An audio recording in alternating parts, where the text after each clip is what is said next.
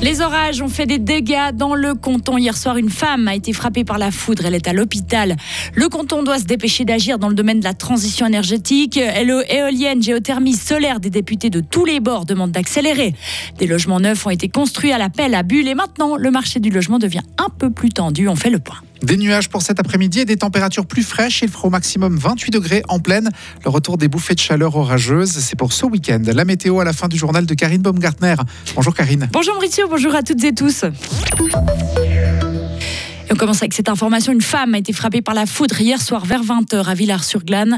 Âgée de 27 ans, elle marchait sur la promenade des Tilleuls, tout proche de l'hôpital cantonal. Des tierces personnes ont vu la foudre tomber. Ils ont directement appelé les secours. La femme a été grièvement blessée. Elle a été transportée à l'hôpital. Les orages ont également donné du fil à retordre à la police et aux organisateurs d'un festival. La police fribourgeoise rapporte que les secours sont intervenus plus d'une vingtaine de fois, principalement pour des arbres tombés, des éléments d'infrastructure envolés. Quant au festival Les Georges, ses organisateurs ont décidé peu avant 20h d'interrompre les concerts en raison des intempéries. Les informations concernant les éventuelles demandes de remboursement des billets seront publiées aujourd'hui éolienne, géothermie ou panneaux solaires, le canton de Fribourg doit accélérer. C'est l'avis de dix députés, fait assez rare pour être souligné, de tous les partis. Ils ont déposé un mandat qui demande au gouvernement fribourgeois de se dépêcher dans la transition énergétique, en posant notamment des mâts de mesure du vent en vue de l'installation d'éoliennes ou en examinant la possibilité de créer un fonds pour indemniser les habitants dont la maison perdrait de la valeur. Hubert Daflon est député au Grand Conseil et chef du groupe parlementaire Le Centre. Pour lui, le canton de Fribourg ne pourra pas renoncer à l'énergie éolienne. Absolument, elle doit en faire partie. On sait que c'est un sujet hautement sensible, hautement délicat pour la population qui en général le refuse. On parle souvent de manque de vent dans le canton de Fribourg. Il faut le vérifier pour en être sûr. Et c'est vrai qu'à un certain moment, euh, le fonds d'indemnisation, je pense que ça pourrait être une excellente chose pour dire aux gens, il peut y avoir une indemnisation. Je pense à titre personnel qu'on ne devrait pas prévoir de parc éolien trop proche de l'habitat, par exemple à moins d'un kilomètre de zone urbanisée, à mon avis, c'est un non-sens. On a certainement d'autres possibilités pour implanter de tels parcs éoliens.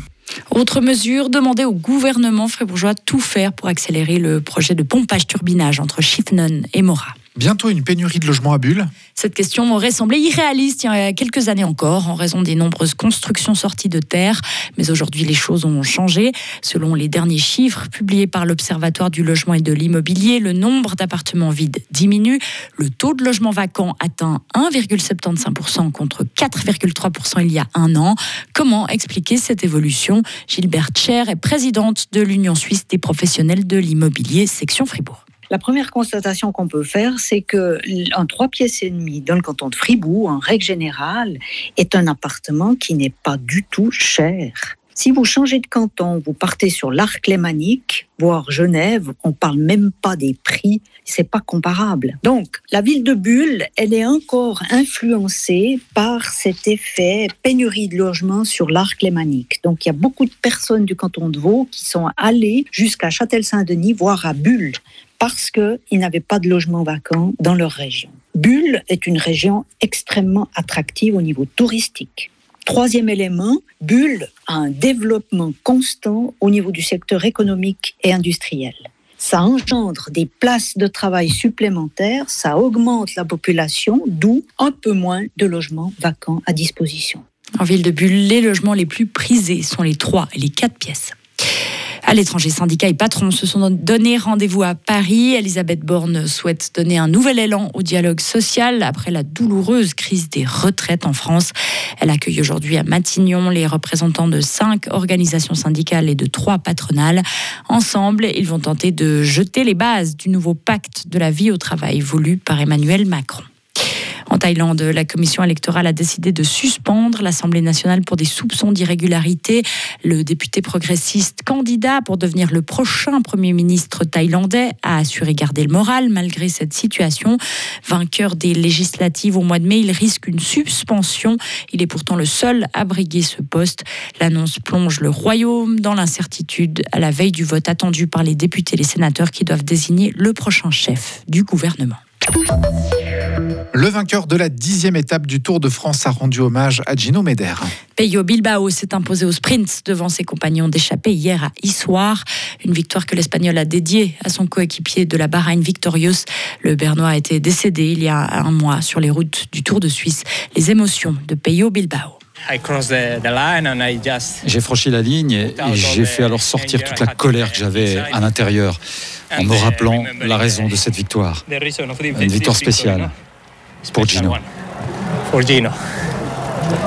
Ça a été difficile de se préparer ces deux dernières semaines en pensant systématiquement à lui.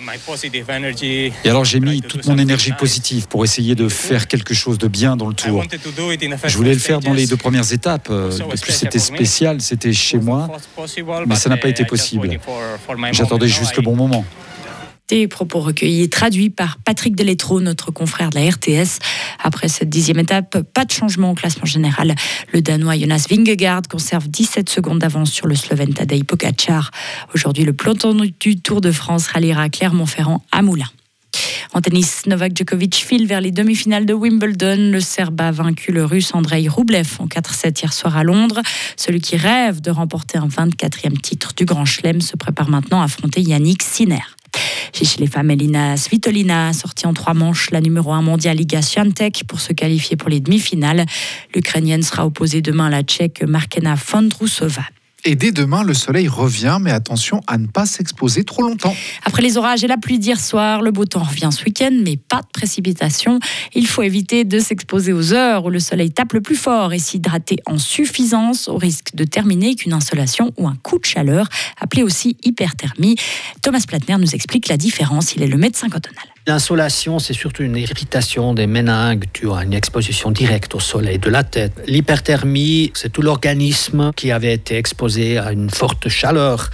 C'est le corps qui essaie de garder sa température normale et qui doit lutter. Donc les symptômes sont surtout un problème au niveau du système cardiovasculaire, une augmentation du pouls, des maux de tête. Ça peut aussi aller jusqu'à des crampes musculaires, une perte de connaissance. Donc les symptômes peuvent être assez similaires des deux. Heureusement que la protection et les mesures pour traiter sont les mêmes. Donc mettre au frais, donner à boire, surveiller la personne. Et les enfants sont les personnes les plus à risque ainsi que les personnes âgées. Retrouvez toute l'info sur frappe et frappe.ch.